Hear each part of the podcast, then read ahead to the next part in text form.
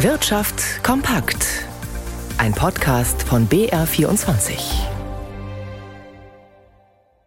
Im Studio Dirk Filzmeier. Die IG Metall hat heute im Airbus-Werk in Manching zu einer Kundgebung eingeladen. Rund 3000 Beschäftigte und auch das Management des Konzerns setzten sich dabei für mehr Aufträge für die hiesige Verteidigungsbranche ein. Zu viel Geld werde gerade für Waffen aus den USA ausgegeben. Stefan Liener. Bis zum Jahr 2030 läuft in Manching die Produktion des Eurofighters, danach aber drohen die Lichter auszugehen, befürchtet Thomas Pretzel, Gesamtbetriebsratschef der Verteidigungssparte von Airbus. Denn obwohl die Luftwaffe Bedarf an einer fünften Eurofighter-Generation habe, gebe es keine entsprechenden Aufträge. Unter lautem Beifall forderte er die Regierung auf, ihren Zeitenwende-Versprechungen Taten folgen zu lassen. Wenn es euch ernst ist, mit unserer Technologie. Wenn es euch ernst ist mit unseren Arbeitsplätzen, dann beauftragt die nächste Generation Eurofighter in dieser Legislaturperiode. Kolleginnen und Kollegen, denn wer Zeitenwende sagt, der muss auch Eurofighter kaufen. Airbus-Vorstand Michael Schöllhorn, der auch Präsident des Branchenverbandes BDLI ist, sagte dem Bayerischen Rundfunk, er sei zuversichtlich, dass die Bundesregierung allmählich die Brisanz des Themas erkannt habe. Ohnehin gebe es seit dem Beginn des russischen Angriffskriegs in der Ukraine ein Umdenken in der Öffentlichkeit. Es ist so, dass vor wenigen Jahren die Verteidigungsindustrie ja in eine Ecke, ich sage immer so etwas plakativ, zwischen Tabak und Pornografie gestellt wurde. Diese Diskussion ist jetzt verändert. Bundeswehr, Militär, Verteidigung und damit auch notwendigerweise die Industrie werden jetzt als notwendig angesehen. Schöllhorn mahnte außerdem an, dass sich die europäischen Regierungen auf klare Exportrichtlinien einigen. Im Moment drohe sich Deutschland zu isolieren. Das wiederum bedeute, dass es immer schwerer werde, europäische Gemeinschaftsprojekte anzuschieben. Die vierte Woche in Folge sind einer regelmäßigen Auswertung des ADACs zufolge die Preise für Benzin und Diesel gesunken.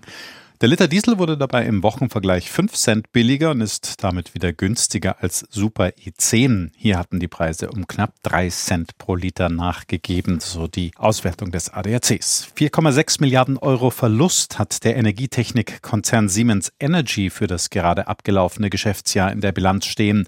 Hauptursache sind die Probleme in der Windkraftsparte. Ansonsten läuft es für den Konzern aber gar nicht so schlecht.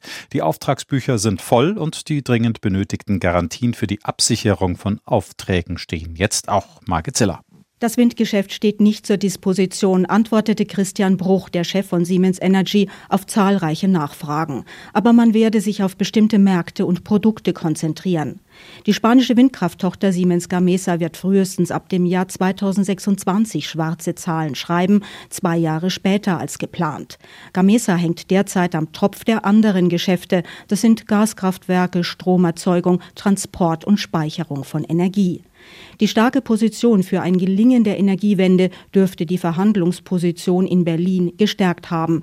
Die jetzt geplanten Garantien von Bund und Banken seien keine EU-Beihilfe und es fließe auch kein Geld aus der Staatskasse, betonte Christian Bruch. Vielmehr zahle Siemens Energy dafür Gebühren. Er bedankte sich bei der Bundesregierung auch bei den beteiligten Banken und der ehemaligen Konzernmutter Siemens. Die steht für eine Milliarde Euro gerade, die im Schadensfall vorrangig herangezogen würde. Es fehlen weitere drei Milliarden, über die das Münchner Energietechnikunternehmen derzeit unter anderem mit Spanien verhandelt. Der Vorstand bekräftigte, Indien bleibe ein Schlüsselmarkt. Der Verkauf von Anteilen an einer gemeinsamen Tochter, jetzt an die Siemens AG, soll schnell zwei Milliarden Cash in die Kasse bringen. Und damit auch gleich noch die Frage an Jan Plate in unserem Börsenstudio. Wie haben denn die Anleger auf die Bilanz von Siemens Energy reagiert? Ja, die Reaktion auf die Bilanz und eben die staatliche Unterstützung für die Aktien von Siemens Energy geht es im DAX um 8,5 Prozent nach oben. Auch für den Siemens Energy Großaktionär Siemens geht es um fast 2 Prozent aufwärts. Ja, und der Münchner Chiphersteller Infineon aus dem DAX, der überzeugt mit Rekorden bei Umsatz und Gewinn im soeben abgelaufenen Geschäftsjahr. Da konnte der Chiphersteller seinen Umsatz um 15 Prozent auf 16,3 Milliarden Euro steigern. Das Ergebnis Ergebnis hat sich auf 4,4 Milliarden Euro verdoppelt.